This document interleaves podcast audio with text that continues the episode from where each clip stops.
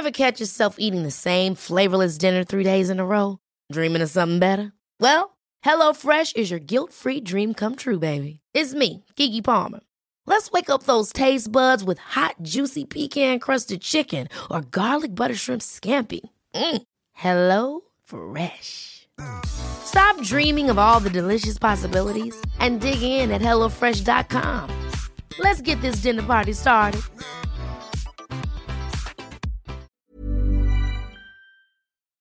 Esto es República H, la información más importante de lo que pasa en el interior de la República, con el punto de vista objetivo, claro y dinámico de Blanca Becerril.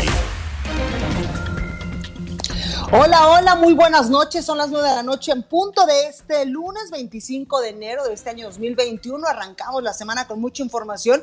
Yo soy Blanca Becerril, esto es República H y yo por supuesto que como todos los días le invito a que se quede conmigo porque en los próximos minutos le voy a dar toda la información más importante generada hasta el momento de lo que ha ocurrido en las últimas horas, sobre todo este fin de semana en el territorio nacional y también vamos a dar una risada por lo que está pasando en algunas partes del mundo sobre todo allá en Estados Unidos, con eh, el asunto de Joe Biden y las medidas para contrarrestar también eh, y la propagación del coronavirus. Aquí en México hay muchas cosas que informarle. Esta noche, pues ya el secretario de Relaciones Exteriores, Marcelo Ebrard, ha anunciado que dio negativo a la prueba de coronavirus. También durante el día lo hizo la secretaria de Gobernación, Olga Sánchez Cordero, que también dio negativo a esta prueba de SARS-CoV-2. Y esto porque, pues ya se lo comentaba el día de ayer, el presidente de México, Andrés Manuel López Obrador, pues anunciaba ya entrada la nochecita de este domingo que había dado positivo a coronavirus, por lo cual pues se iba a mantener en aislamiento, tiene síntomas leves, dicen las autoridades en materia de salud que lo están vigilando. Sin embargo, pues este fin de semana, usted sabe, pues anduvo muy activo en Nuevo León y también allá en San Luis Potosí en una gira de trabajo. Por ello es que pues incluso el gobernador de San Luis Potosí, Juan Manuel Carreras, pues también ha anunciado hoy que se hizo la prueba y que salió negativo. También el gobernador de eh, Jalisco, Enrique Alfaro, ya que él, pues, antes de este fin de semana estuvo acá en la Ciudad de México, en Palacio Nacional, también en reunión con el presidente Andrés Manuel López Obrador. Bueno, pues estos dos mandatarios en primera instancia han dicho que han salido también negativos a la prueba de coronavirus. Hay muchas cosas que informarle porque lamentablemente el país sigue en aumento el número de casos confirmados, pero sobre todo también ya el número de muertes por SARS-CoV-2. Así que quédese conmigo, yo soy Blanca Becerril, esto es República H. ¿Qué le parece si arrancamos con un resumen de noticias? En resumen. El empresario Carlos Slim dio positivo a COVID-19. Así lo confirmó su hijo Carlos Slim Domit, quien reveló que su papá tiene más de una semana con síntomas menores de coronavirus. La Secretaría de Salud informó que después de dar positivo a coronavirus, el presidente de México, Andrés Manuel López Obrador, se reporta estable con síntomas leves y es atendido por un equipo médico encabezado por el secretario Jorge Alcocer, quien es especialista en inmunología. Por cierto, no habrá detalles sobre la salud del presidente a menos de que él los dé por ética médica, señaló el subsecretario Hugo López Gatel. Olga Sánchez Cordero, titular de la Secretaría de Gobernación, dio negativo en la prueba de PCR para detectar COVID-19 pese a estar en contacto reciente con el presidente López Obrador. De hecho, ella es la encargada en estos momentos de dar las conferencias mañaneras allá en Palacio Nacional.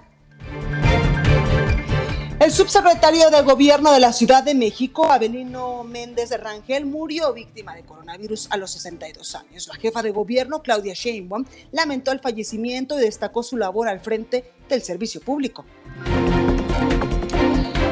En temas electorales, la Alianza Va por México, conformada por el PAN, el PRI y el PRD, buscan que la ex Miss Universo, Lupita Jones, sea su candidata al gobierno de Baja California. Y el INEGI informó que el indicador global de la actividad económica mostró un aumento mensual del 0.9% en términos reales en noviembre de 2020, siendo el menor avance desde que inició su recuperación en junio. Reporte vial. Bueno, pues vamos a las calles de la Ciudad de México con mi compañero Javier Ruiz. Javier, ¿cómo estás? Muy bien, Blanca, te saludo con gusto, excelente noche. Estamos recorriendo parte del paseo de la reforma. Vamos a encontrar ya avance bastante aceptable al menos para quien transita de la Avenida de los Insurgentes, y esto en dirección hacia la Glorieta de Colón o más adelante para continuar hacia la Avenida Hidalgo. La Avenida Juárez también ya el avance es constante, únicamente asentamientos que son provocados por la operación de semáforos a partir de la Avenida Valderas y esto en dirección hacia el eje central Lázaro Cárdenas y el eje central todavía con algunos rezagos, únicamente hasta quien deja atrás la zona de la avenida José María Saga y esto para llegar a la avenida Hidalgo. Ya superando la avenida Hidalgo el avance mejora bastante en dirección a Plaza Garibaldi o bien para continuar al eje 1 norte. De momento, reporte que tenemos, Blanca. Gracias, Javier, cuídate. Claro que estamos atentos, buenas noches. Gracias, Gerardo Galicia, buenas noches. ¿Tú en dónde andas? Excelente noche, me queda Blanca. Recorriendo zona oriente de la capital lo hicimos a través del viaducto y hemos encontrado un avance realmente rápido. Ya es buena opción para poderse mover desde Tlalpan hacia la zona del alcaldía Iztacalco, incluso para poder llegar al circuito bicentenario en su tramo Río Churubusco. Se puede alcanzar por algunos instantes una velocidad bastante favorable, cercana a los 60, 70 kilómetros por hora desde San Antonio Abado Tlalpan hasta el circuito bicentenario. Por supuesto, no hay que abusar del acelerador. En ambos sentidos, el, viaducto avanza bastante bien y el circuito interior lleva similares condiciones. Avanza aceptable entre el eje 6 sur y el viaducto. De momento, en ambos sentidos, se pueden desplazar sin ningún problema. Y por lo pronto, el reporte. Gracias, Gerardo. Regresamos al ratito contigo. Con todo gusto. La nota del día. Bueno, pues arrancamos la semana con esta información de coronavirus en, eh, pues, en nuestro país y es que México ya superó los 150 mil muertos por coronavirus. Hasta hoy la Secretaría de Salud confirmaba 1.771.740 casos acumulados de COVID-19 en todo el territorio nacional y 150 mil 273 defunciones en total desde que iniciara la pandemia en febrero del año 2020. Vamos con mi compañero Francisco Nieto porque hoy por primera vez en lo que lleva pues este gobierno, el presidente de México Andrés Manuel López Obrador no encabezó la conferencia mañanera a causa de que pues ayer anunciaba que dio positivo a la prueba de coronavirus. Francisco, ¿cómo estás? Blanca, ¿qué tal? Muy buenas noches. Pues sí, hoy tuvimos una de las mañaneras más singulares que se han hecho a partir de diciembre de 2018. Esta mañanera, la 540, será recordada porque es la primera que no encabezó el presidente López Obrador, sino la secretaria de Gobernación, Olga Sánchez Cordero, quien sustituyó al mandatario porque dio positivo a COVID-19 y fue una mañanera distinta de principio a fin. Eh, duró 50 minutos, eh, no se iban a permitir preguntas, pero al final eh, eh, accedió la funcionaria, la secretaria Olga Sánchez Cordero, y dio por, por terminada la reunión pocos minutos antes de que el presidente hiciera una llamada telefónica con su homólogo ruso Vladimir Putin. En las pocas intervenciones, pues la secretaria de Gobernación inició la conferencia asegurando que el mandatario, está aislado, se encuentra en pleno ejercicio de sus facultades como presidente de la República Agregó que se encuentra bien con síntomas leves, pero atendiendo a distancia asuntos nacionales, como fue esta llamada con el presidente ruso. Además, la secretaria de Gobernación dio a conocer que su labor será única y exclusivamente para seguir con las mañaneras, pues el presidente sigue dirigiendo a distancia lo que se llama la cuarta transformación. Y en otros temas también hoy regresó a Palacio Nacional el vocero de la presidencia, Jesús Ramírez, quien también estuvo aislado de COVID, el coordinador de Comunicación Social estuvo asistiendo a la secretaria Sánchez Cordero y de acuerdo con él mismo, pues ya está completamente recuperado. Fue parte de lo que sucedió, eh, sucedió el día de hoy en la Mañanera Blanca. Oye, Francisco, preguntarte, eh, en algún momento le cuestionaron a la secretaria de Gobernación, Olga Sánchez Cordero, si eh, pues todos los días se dará un, un pues un avance o un informe de la salud del presidente de México, Andrés Manuel López Obrador.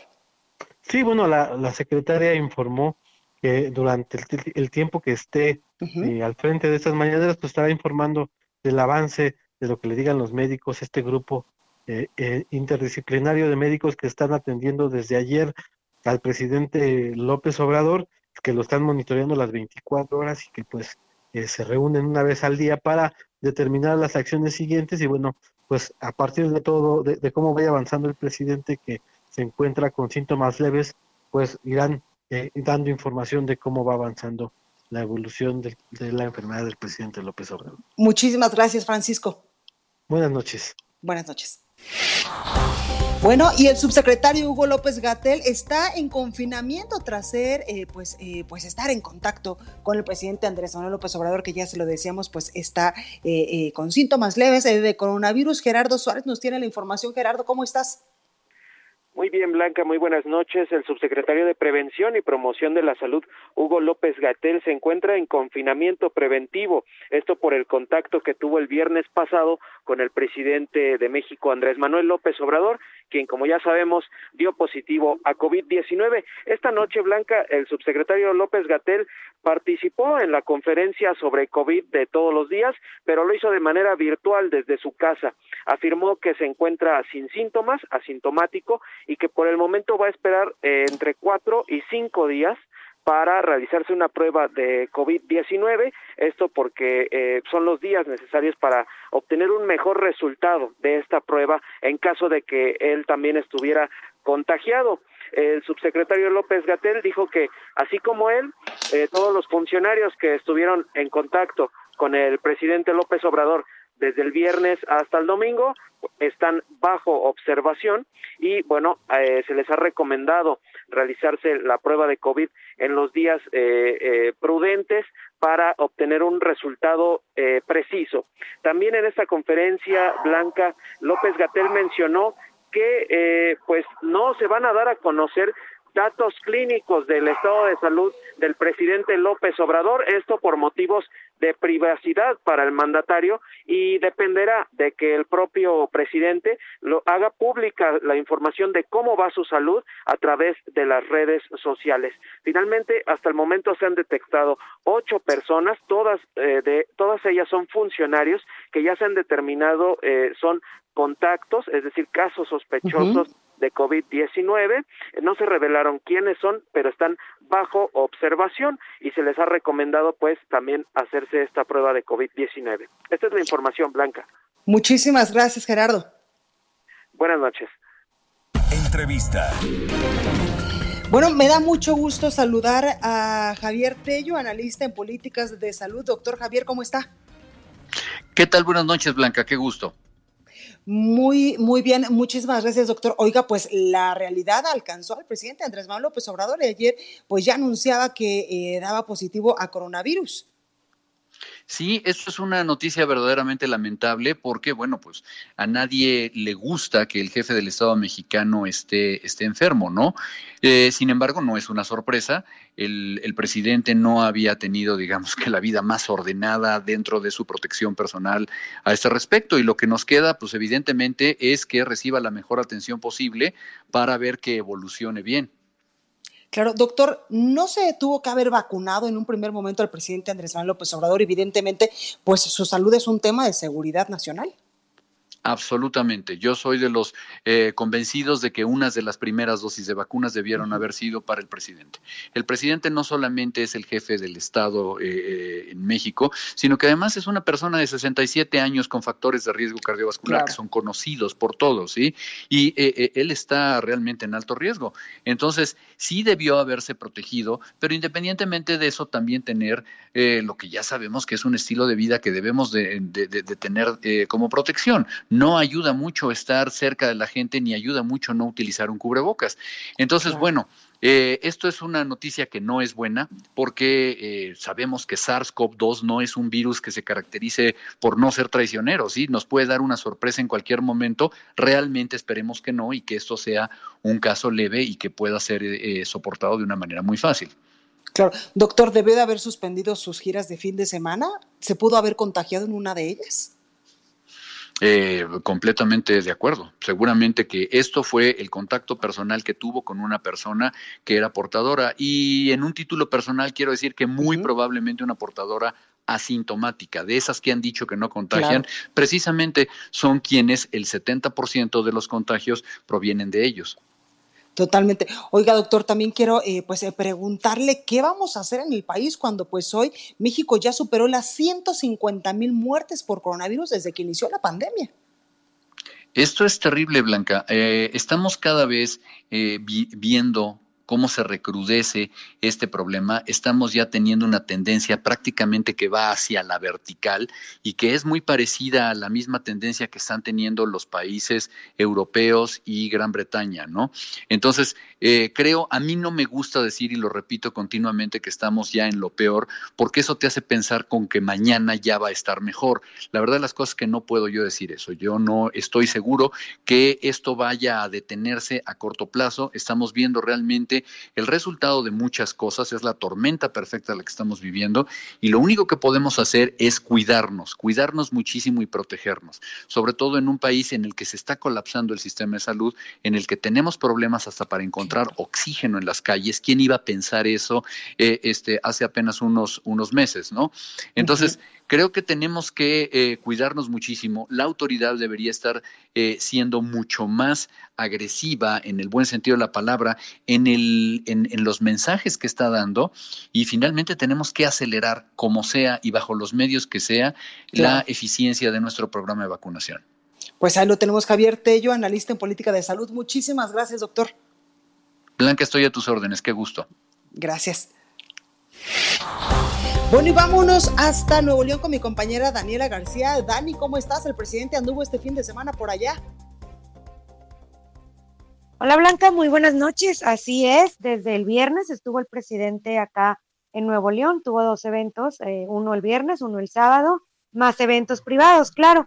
Y pues como bien sabemos, Blanca, el presidente dio a conocer el domingo por la noche que pues eh, estaba contagiado de COVID-19. Esto ocasionó que la gira del presidente por Nuevo León pues fuera un poco más polémica de lo que se esperaba. Y es que, como te comentaba, pues dio a conocer que había dado positivo al COVID después de sostener diferentes reuniones. Entre el, el viernes y el sábado, el presidente se dedicó pues a inaugurar cuarteles de la Guardia Nacional aquí en el estado y presentar algunos programas de bienestar social. Estuvo acompañado por diferentes personajes, ya sea del nivel nacional, como el secretario de Defensa y también como la secretaria de Seguridad, pero también hay que mencionarlo, estuvo acompañado del gobernador del estado, Jaime Rodríguez Calderón. También se detuvo una cita con Clara Luz Flores, la candidata de la coalición de Morena a la gubernatura, Clara Luz Flores, y con quienes pues han sido ya eh, catalogados como eh, contactos de, riesgo de, para haber convivido con el presidente. Ante esto, pues ya el gobernador del estado, Jaime Rodríguez Calderón, dio a conocer en sus redes sociales que está esperando si tiene algún síntoma para hacerse la prueba, algo que confirmó pues hoy por la tarde el secretario de Salud del Estado, Manuel de la Ocavazos, quien señaló que el gobernador está a la espera de, cualquier síntoma para poder eh, acudir a realizarse una prueba. De igual manera, la candidata por la coalición eh, Juntos Haremos Historia, Clara Luz Flores Carrales, también mencionó que está a la espera de algún eh, síntoma para hacerse la prueba. Sin embargo, pues hay que recordar, ella tuvo COVID-19 hace algunos meses, asegura que tiene los anticuerpos todavía, y esto ha ocasionado otra polémica más blanca, que si tuiteó en algún momento que ya se había vacunado y el tuit fue borrado, sin embargo, pues ella asegura que esto no es cierto y que esta imagen que circula con este comentario, pues no es más que parte de la guerra sucia que hay en su contra. Además de Blanca, pues también el, el presidente, perdón, tuvo una reunión el viernes por la, por la noche con algunos importantes empresarios de la localidad, este conocido como el Grupo Monterrey o el Grupo de los Diez. Se presume, aunque se desconoce a ciencia cierta, pero se presume que asistieron empresarios como Armando Garcesada de Alfa, Rogelio Zambrano de Cemex, Adrián Sada Cueva de Vitro, Juan Garza Herrera de Signux, Enrique Zambrano de Proeza, Tomás González Sada de Citza, Raúl Gutiérrez Mujerza y Sergio Gutiérrez Mujerza de Diacero y Humberto, Jorge Humberto Santos de Arca. Ellos pues no sabemos realmente si estuvieron en esta reunión en, en, casa de Alfonso Romo, pero se presume por ser parte de este conocido grupo empresarial. Por lo tanto, al no tener la confirmación, no sabemos realmente si se consideran eh, contactos de riesgo o no. Sin embargo, pues esperamos que, estén al pendiente de cualquier síntoma que tengan. También pues la secretaria de Economía, Tatiana Clautier, la coordinadora de programas sociales de bienestar en Nuevo León, Judith Díaz, también anunció que se mantendrá aislada en su domicilio y el, el, alcalde del municipio de Linares, donde fue el evento del sábado por la tarde del presidente, Fernando Dame, también anunció que está a la espera de presentar algún síntoma para realizarse la prueba blanca. Pues ahí la información, como siempre, muy completa, Dani, gracias. Al contrario, Blanca, muy buenas noches. Buenas noches. Entrevista. Bueno, tengo en la línea telefónica, me da mucho gusto saludar a Roy Campos, presidente de Consulta Mitowski. Roy, ¿cómo estás? Muy bien, Blanca, gusto no oírte bien. Qué bueno que te cuidas con esta pandemia. Qué bueno que te oigas bien. Hay, hay, que cuidarnos porque esto va para largo, lamentablemente, mi rollo. Oye, ¿cómo le fue al presidente? Cuéntame, cuéntame. Ah, mira, para dar datos y que entienda la gente. A ver, eh, hace unos meses se tardaba 24 días en pasar 10 mil muertos. Hoy estamos cada nueve días pasando de 10 mil muertos. Es rapidísimo, con hospitales llenos, con, ¿no? con el oxígeno, con problemas. Es el peor momento para enfermarse de lo que sea. No nomás de coronavirus, de lo que sea. Totalmente, va, va, a tener dificultades para encontrar un hospital. Así que no nomás se cuiden del coronavirus, cuídense de cualquier enfermedad, coman sanos, etcétera. Es el peor momento. Totalmente. Oye, Roy, pues ayer el presidente Andrés Manuel López Obrador eh, lo alcanzó la realidad y lamentablemente está en estos momentos aislado porque dio positivo a coronavirus. ¿Cómo le fue al presidente, por ejemplo, en números de popularidad? ¿Crees que esto le afecte de alguna forma? Mira, ahí te va. Hoy, lunes aparecía decreciendo. O sea, hoy lunes sí había ya como que se veía como una tendencia. Era el primer lunes en seis semanas que amanecía decreciendo. Y era pues porque la semana pasada fue una semana muy complicada en temas, ¿no? Cancelación de vacunas, hospitales llenos, el oxígeno, las cifras. Estaba muy duro. Bueno, para mañana, porque el dato es diario, ya mandamos el dato mañana, mañana ya no. Al contrario, crece poquito. Eso significa que le va a dar la enfermedad, le va a dar como que crezca y repunte. Yo no estoy tan seguro. O sea, no estoy tan seguro. ¿Por qué? Porque lo agarra la enfermedad, que primero hay que decir, sí creo que esté enfermo antes de lo que muchos digan, y dos, quiero, quiero y debemos de desear todos que salga adelante pronto. O sea, claro. Eh, o sea, las manifestaciones en contra simplemente eh, hacen ver lo que la gente vale. ¿No? Hay que decirle, bueno. Pero en términos de aprobación, eh, lo agarra en un momento complicado. Primero, en la población muy polarizada. Los que lo, los que lo aceptaban, pues lo van a seguir aceptando. Pero los que lo rechazaban, no creo que esto haga, digo, ah, bueno, entonces ahora sí lo quiero. No, tampoco no. Y como está muy polarizada la población, solo el segmento, que hay un segmento ya muy pequeño, que no está de un lado o del otro, ese es el que puede tener una alta empatía por él. Una empatía, ¿por qué? Porque es alguien enfermo, con comorbilidades, que a pesar de que se le haya dicho que use corraboca, lo que sea, cuando hay un enfermo de este tamaño, sí se logra una empatía. Claro, Entonces, yo creo que podrá subir, pero tampoco veámoslo como que esto hace el repunte y se va al cielo, no. Y el otro tema que en donde lo agarra es en el peor momento de la crisis. Entonces, mientras él está enfermo, hoy pasamos de 150 mil muertos oficiales, hoy tenemos un mal día otra vez en infectados para hacer un lunes. Eh, lo de las vacunas, no, López Gatel nos dice que hay que esperarlos vacunar 42 días la segunda dosis, pues bueno, quién sabe si todos quieran ese, ¿no? Los que se vacunaron la primera dosis creían que les iba a tocar a los 21 días la siguiente. Y hoy le están diciendo, no, no pasa nada, aguántate 42. Pues vamos a ver cómo reacciona. Pues es que no le queda de otra. No hay vacunas para hacerlo en 21 días. Entonces, son malos momentos. Entonces, el presidente tiene, por un momento, la realidad, que es su principal opositor, la realidad. Y por el otro lado, tiene tiene una población que ya de entrada está polarizada. Entonces yo creo que sí va a subir, no tiene por qué bajar, pero no va a ser un repunte gigante. Claro. Oye, Roy, ¿crees en algún momento que se pudiese cambiar la estrategia en materia de salud o que incluso el subsecretario Hugo López Gatel podría salir de este primer cuadro de emergencia sanitaria?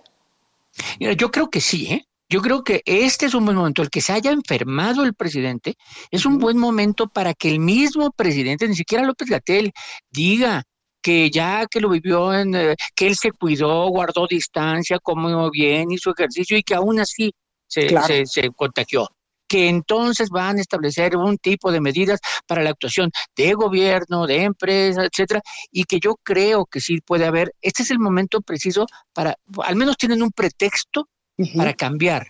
Al menos tiene ese pretexto. Totalmente. ¿Y la salida de, López Gatel la podremos ver?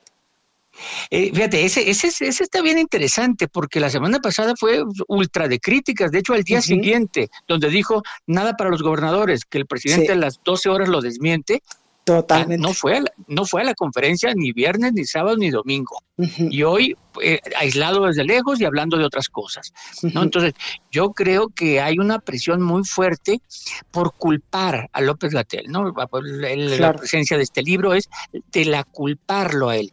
Eh, hay que ser claros porque el mismo el mismo crítico, no es que él haya querido que se muriera mucha gente, no, se equivocó. O sea, ¿no? Pues tratando de ver este, este, estas frases de que es bueno que se contagien muchos, o que el presidente hasta eh, sería bueno que se contagiara de una vez.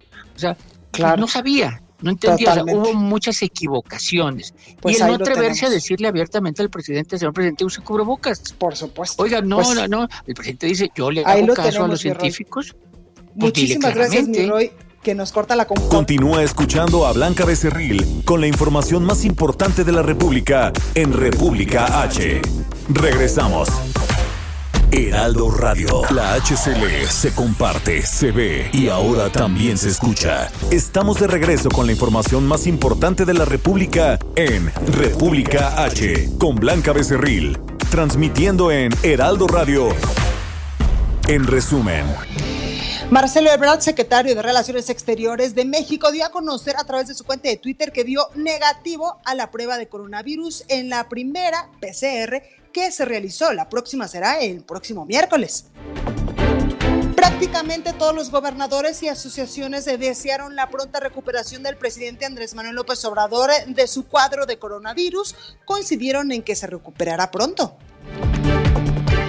Nueve entidades de la República Mexicana siguen en riesgo máximo por el alto número de contagios e índices de hospitalización. En términos de ocupación hospitalaria, la Ciudad de México sigue a la cabeza con el 89%, Guanajuato 85%, Estado de México 83%, Nuevo León y Morelos con un 82%, Hidalgo 81%, también Puebla tiene el 80% de ocupación hospitalaria, Guerrero 72% y Nayarit 71%.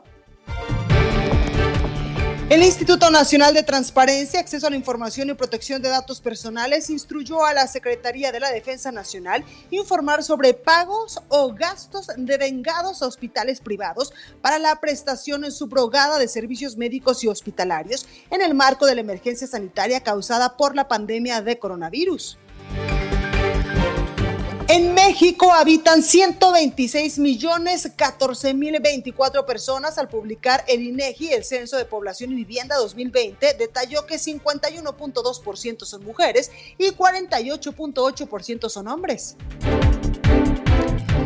Florencia Serranía, directora del Metro, confirmó que la línea 1 entró en operaciones este lunes con todas las condiciones de seguridad y que será el próximo lunes cuando entren en servicio las líneas, la línea 3, la cual tiene un avance de rehabilitación de un 40%. Y este pasado fin de semana fue el más violento en lo que va del año. 274 personas fueron asesinadas en el país. Tan solo en Guanajuato fueron 38 homicidios dolosos, seguida del Estado de México con 33. En Tamaulipas solo el viernes se registraron 17 asesinatos. Reporte vial. Bueno, y regresamos a las calles de la Ciudad de México con mi compañero Javier Ruiz. Javier, ¿cómo estás? Muy bien, Blanca, ¿qué tal? Excelente noche. Tenemos información ahora de la Avenida de los Insurgentes, donde podemos encontrar algunos rezagos a la circulación, al menos para quien deja atrás la zona de la Avenida Chapultepec, y esto en dirección hacia el Paseo de la Reforma, más adelante también llegando al entronque con el eje 1 y 2 norte. El sentido opuesto, el avance es mucho más aceptable, solo rezagos únicamente llegando ya a la zona del viaducto Miguel Alemán. Y el circuito interior, todavía con problemas, al menos de Marina Nacional, y esto en dirección hacia la Glorieta de la Rosa. El sentido opuesto, el avance es mucho más aceptable, solo hay que moderar la velocidad. De momento, Blanca, el reporte que tenemos. Gracias, Javier. Descansa. Gracias, hasta luego. Buenas noches. Buenas noches, Gerardo Galicia. Buenas noches. Excelente noche, Blanca, y tenemos información para nuestros amigos que van a utilizar el eje 4 Sur. En general, ya van a encontrar un avance bastante rápido desde Churubusco hacia la zona de Javier Rojo Gómez. Van a poder transitar sin ningún problema. Los asentamientos son en semáforos, son mínimos. En general, se avanza bastante, bastante bien. Y una situación similar van a encontrar para nuestros amigos que van a utilizar el eje 4 Oriente, la avenida Canal de Río Churubusco, entre el viaducto y la zona de la central de Abasto, van a encontrar un buen desplazamiento. De lo más complicado, su cruce con el eje 3 Sur, pero es únicamente rezago provocado por semáforos. Por lo pronto, el reporte, seguimos muy pendientes. Gerardo, muchísimas gracias. Descansa y te escuchamos mañana. Gracias, excelente noche. Igual. Bueno, pues vamos con más información porque el empresario Carlos Slim tiene más de una semana con síntomas menores de coronavirus, según informó su hijo Carlos Slim Domit. En redes sociales, el hijo del empresario reveló que por prevención ante el COVID-19, su papá acudió al Instituto Nacional de Nutrición para hacerse análisis, análisis clínicos. Bueno, pues ahí la información y es que pues nosotros le hemos dicho que a lo largo de estos días pues hay que estar muy al pendiente sobre todo de las personas que estuvieron también pues muy de cerca con el presidente Andrés Manuel López Obrador, ya eh, funcionarios del gobierno federal, también pues eh, gobernadores, como ya se lo hemos informado, pues han dicho que han dado negativos a esta prueba de PCR de coronavirus. Sin embargo, pues hoy el subsecretario Hugo López Gatel se quedó en aislamiento pues para prevenir cualquier cosa hasta que nos enseñe la prueba de PCR. Oiga, lamentablemente murió el subsecretario de Gobierno de la Ciudad de México por coronavirus. Manuel Durán nos tiene toda la información. Manuel, adelante. Blanca, pues en efecto se dio hoy en la mañana la noticia de que el subsecretario de Gobierno Abelino Méndez Rangel murió, murió víctima del COVID. Era un luchador social de 62 años, de estos veteranos izquierdistas de la Ciudad de México, fue militante del extinto Partido Mexicano Socialista, ese, instituto político que se dio su registro para fundar al PRD, también formó parte del Partido Mexicano de Trabajadores, además fue diputado local y federal, era médico zootecnista y enfocó su trabajo político en la zona rural, rural de la Ciudad de México.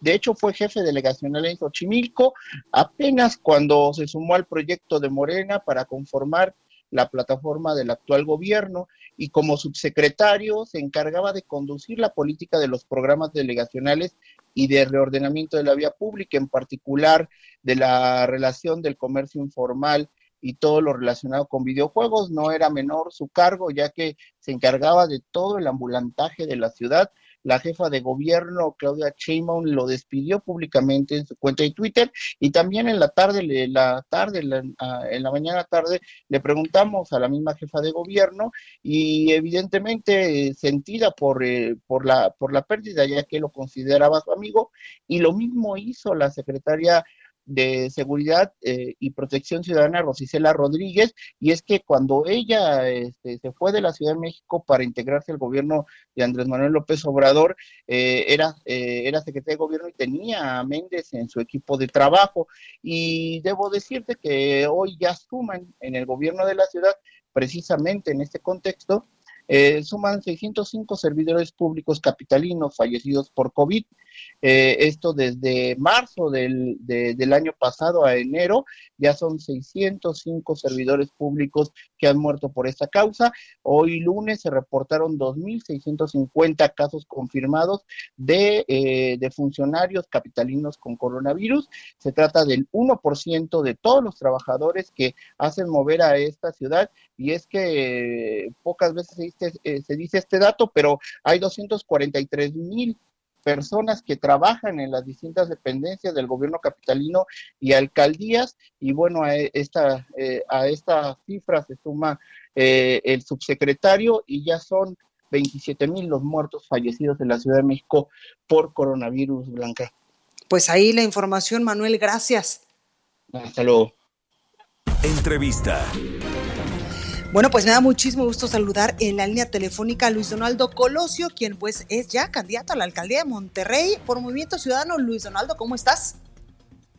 Hola, ¿qué tal? ¿Cómo estás, Blanca? Buenas noches. Gracias. Oye, pues ya te decidiste luego de semanas de especulaciones electorales y de que tú estuviste pues evaluando con cuál de todos los partidos políticos te, te pues te convenía más irte a la, a la alcaldía de Monterrey, pues vas por Movimiento Ciudadano.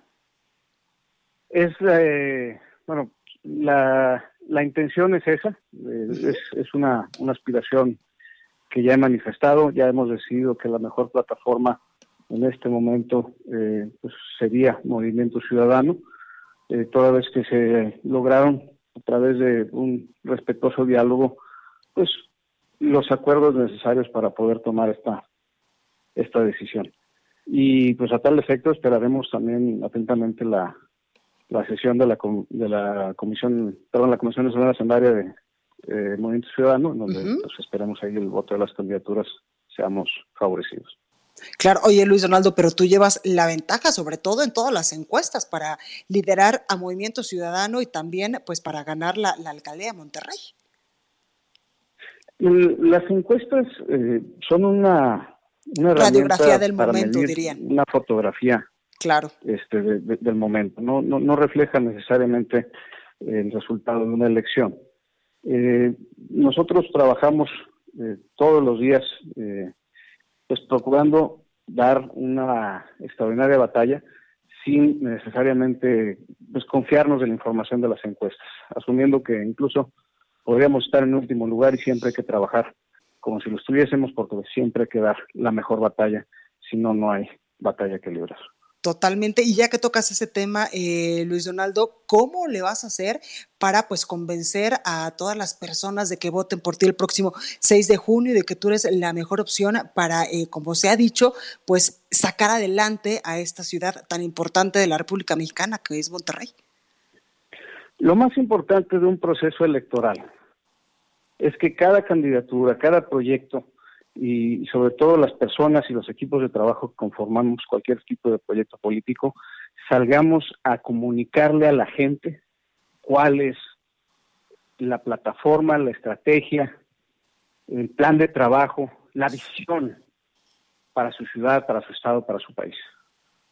Entonces, en ese sentido, tenemos todos la obligación de comunicar efectivamente con congruencia con mucha seriedad y con mucha, mucha sensibilidad y empatía por los tiempos difíciles que estamos viviendo en este momento. Para que así la gente pueda decidir quién es el mejor perfil, porque se lo merece. Claro. Oye, Luis Donaldo, y mencionaste un punto importante, la congruencia, y es algo que te ha caracterizado durante todos estos años. La verdad es que tenemos que ser congruentes y tenemos que eh, en todo momento ser muy respetuosos de, la seriedad que está en cargo de mano. Y en ese sentido no podemos eh, pues prestarnos a cualquier tipo de eh, comportamiento que pierda la confianza de la, de la gente. La gente espera y merece servicio público de altura, gente honesta que trabaje de la manera más profesional por su bienestar. Claro. Ya no estamos para aguantar cualquier otra cosa que no sea eso. Claro, Luis Donaldo, y esto es lo que te hace diferente a otros candidatos a la alcaldía de Monterrey. Perdona, ¿no te escuché? Que te digo, y esto que nos estás contando en estos momentos de lo que necesitan los ciudadanos es lo que te hace diferente de otros candidatos allá en Monterrey. Esto es un principio que, que tiene todo mi equipo de trabajo, empezando por mi persona. Claro. Luis Donaldo, en este momento de emergencia sanitaria, ¿cómo, cómo se va a hacer campaña? Entiendo, eh, pues como tú no lo has dicho hace unos momentitos, que hay que ser más sensibles con la gente porque la situación no es nada, nada sencilla. La realidad que estamos viviendo en materia de salud pública es bastante, bastante grave. Tenemos que tomarlo con mucha seriedad y con mucho respeto.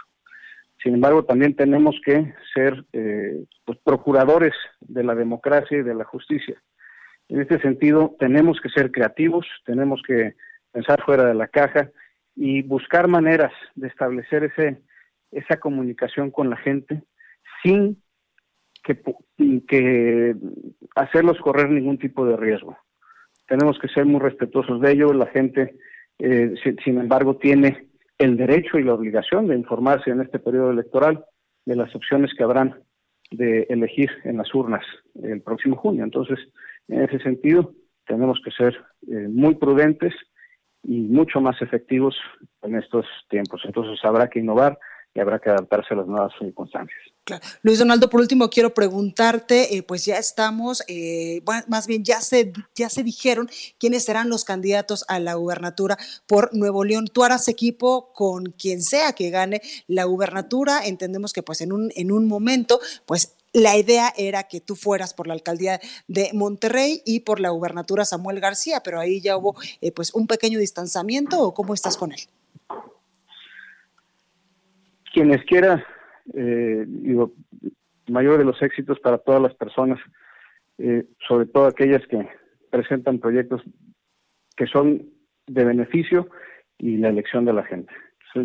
Quien sea que, que resulte vencedor o vencedora en la contienda, pues tendremos nosotros la obligación, con todo el respeto, siempre con la mejor disposición de hacer equipo y trabajar por el beneficio de la ciudad de Monterrey y del Estado de Nuevo León. Pues ahí lo tenemos Luis Donaldo Colosio, quien pues eh, podría ser, si eh, así lo decide eh, también Movimiento Ciudadano, el próximo pues candidato a la alcaldía de Monterrey por este partido político. Muchas gracias por esta comunicación. Muchísimas gracias, Blanca. Muchas gracias suerte. Este, a todo tu auditorio. Muchas bendiciones.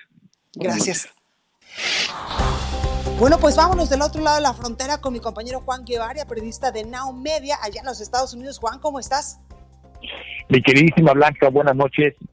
Pues eh, fíjate que eh, no hay plazo que no se cumpla.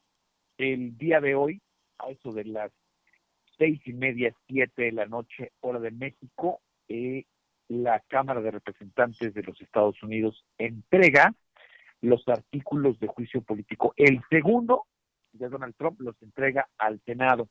Hay que decirle a nuestra audiencia que hay que ha habido solamente cuatro juicios políticos en toda la historia de los Estados Unidos y dos son de Trump.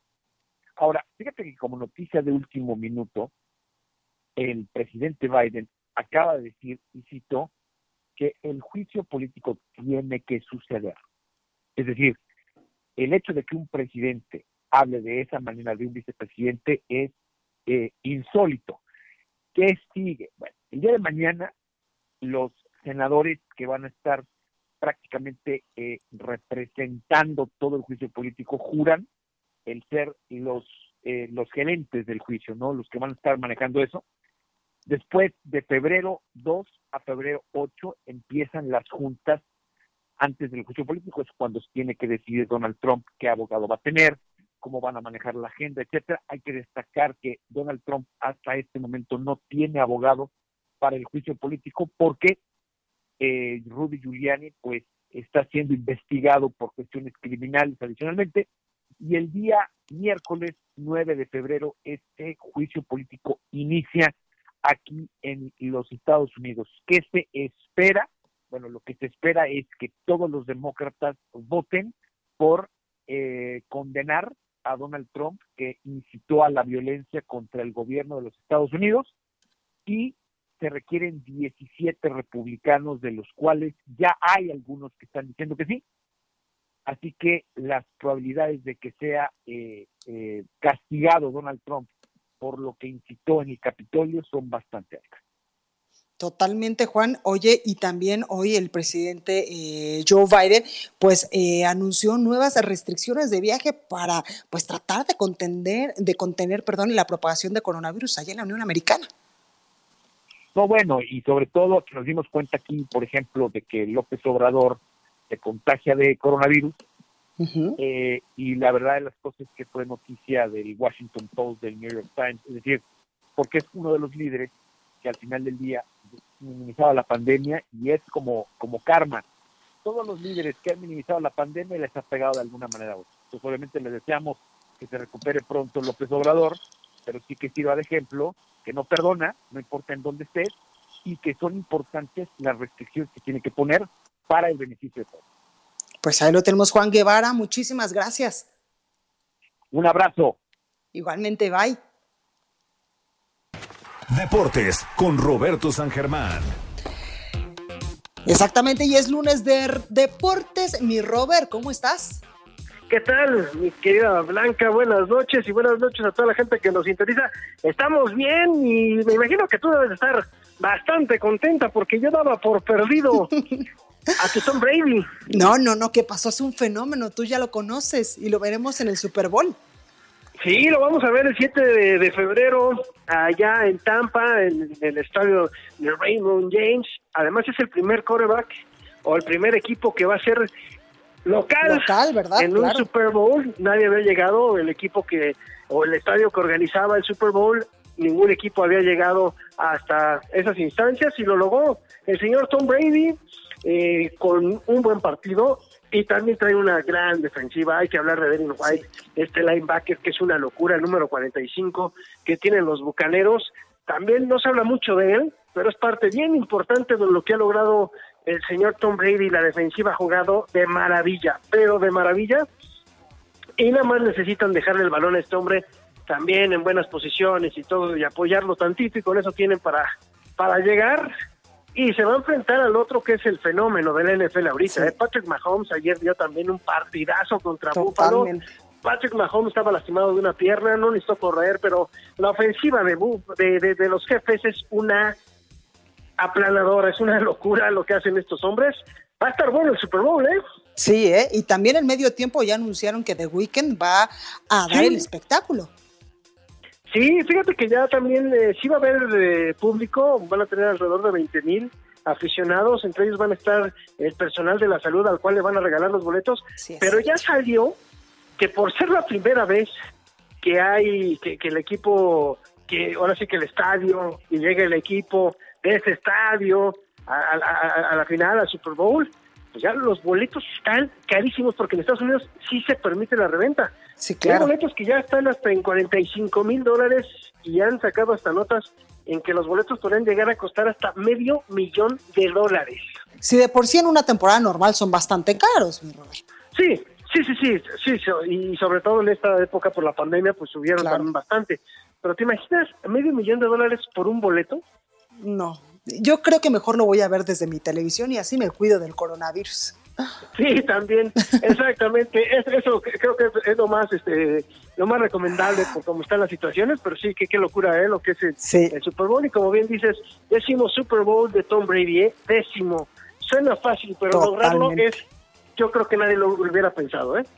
Totalmente. Oye, y en la UFC noquearon a, a sí, A, a, Conor McGregor, al hablador este, que ya sabes que es todo acá payasón y que sale todo caminando en el ring y todo eso, pues fue una revancha de hace siete años con Dustin Poirier. Este hombre, Poirier, pues la verdad es que le ganó bien, lo noqueó en el segundo round, le hizo mucho daño con las patadas, lo lastimó en las extremidades eh, inferiores y no pudo hacer nada Conor McGregor. Ya en el segundo round este hombre le metió un izquierdazo y luego este una derecha y lo remató en el suelo. Estaba noqueado, lo, lo, tiró, textualmente lo noqueó y lo logró. Boston se vengó de él. Hace siete años le había ganado Conor McGregor y pues vamos a ver qué pasa. No sé, es opinión mía. Creo que Conor McGregor debería estar pensando ya en retirarse. En hacer otras cosas. ¿eh? Claro. Totalmente. Oye, mi Robert, ¿y hay información importante de la Liga MX? Sí, tu Cruz Azul va empatado ahorita cero con Pachuca. Ayer yo sé que también tienes cierto cariño por los Pumas, porque estuviste ahí también en una época en tu juventud. Y pues perdieron ayer el invicto 2 a 0 con los Gallos de Querétaro. las Chivas perdieron también. Mañana va a jugar América recordando que este partido sí va a pasar para febrero pero no, resulta que sí se va a jugar por la cuestión de los contagios que tuvieron de COVID-19 por el partido que tuvieron contra Monterrey, mañana juega América, el partido de Monterrey contra León, ese sí está aplazado hasta marzo, y pues también Tigres que gana, ya el jueves juega contra Necaxa y de ahí va al Mundial de Clubes. Sí, es cierto. se, les lastimó el delantero, el cocolizo Carlos González, y pues siguen los contagios de COVID, esto no va a parar. Totalmente. Oye, eh, mi Robert, y mañana se cumple un año, ¿no? De la muerte de Kobe Bryant. Sí, mañana 26 de enero se cumple el año de la muerte de este gran basquetbolista de Black Mamba, recordando que iba en el helicóptero con su hija. Sí. Otras personas que iban a su academia de básquetbol allá en Calabasas, California, y donde pues dicen que por, por, por una decisión del piloto, por una cuestión también de COVID, que volaron ahí con algo de neblina, ¿no vieron? Y pues de repente se estrellaron y sí, murió Kobe Bryant, un hombre que pues que le lloraron en todo el mundo, era muy conocido, ¿eh? Sí, hasta Netflix sacó una serie, ¿verdad? Eh, sí, y él también hizo una película que ganó también un premio, que eran unos dibujos, me parece que también dibujos animados y tenía algo de, eh, animación también, eh, hizo Kobe Bryant. Sí, también le entró un poquito al espectáculo, estuvo ahí eh, haciendo cosas y pues obviamente me parece que van a hacer una serie también de la, de la vida de, de Kobe Bryant ahí en Netflix, ya sabes que está de moda esto, ¿no? Totalmente. Oye, mi Robert Sara Germán, gracias y te escuchamos el viernes. Mientras tanto, hay que irnos preparando para el Super Bowl con estos nachos, con un buen guacamolito. ¿Tú a quién le vas? Porque, ¿A quién le vas a apostar? Mira, yo, yo no, no soy de apostar, nunca me ha gustado porque luego cobrar es más complicado. La No, verdad bueno. es que luego hasta te dejan de hablar cuando cobras. Ah, eso No, sí, ¿eh? Eso sí. Es, difícil algunos, ¿no? Pero no, no, nunca he sido de apostar. Me gustan mucho los jefes de Kansas City, me gusta muchísimo Patrick Mahomes, me gusta mucho cómo juegan.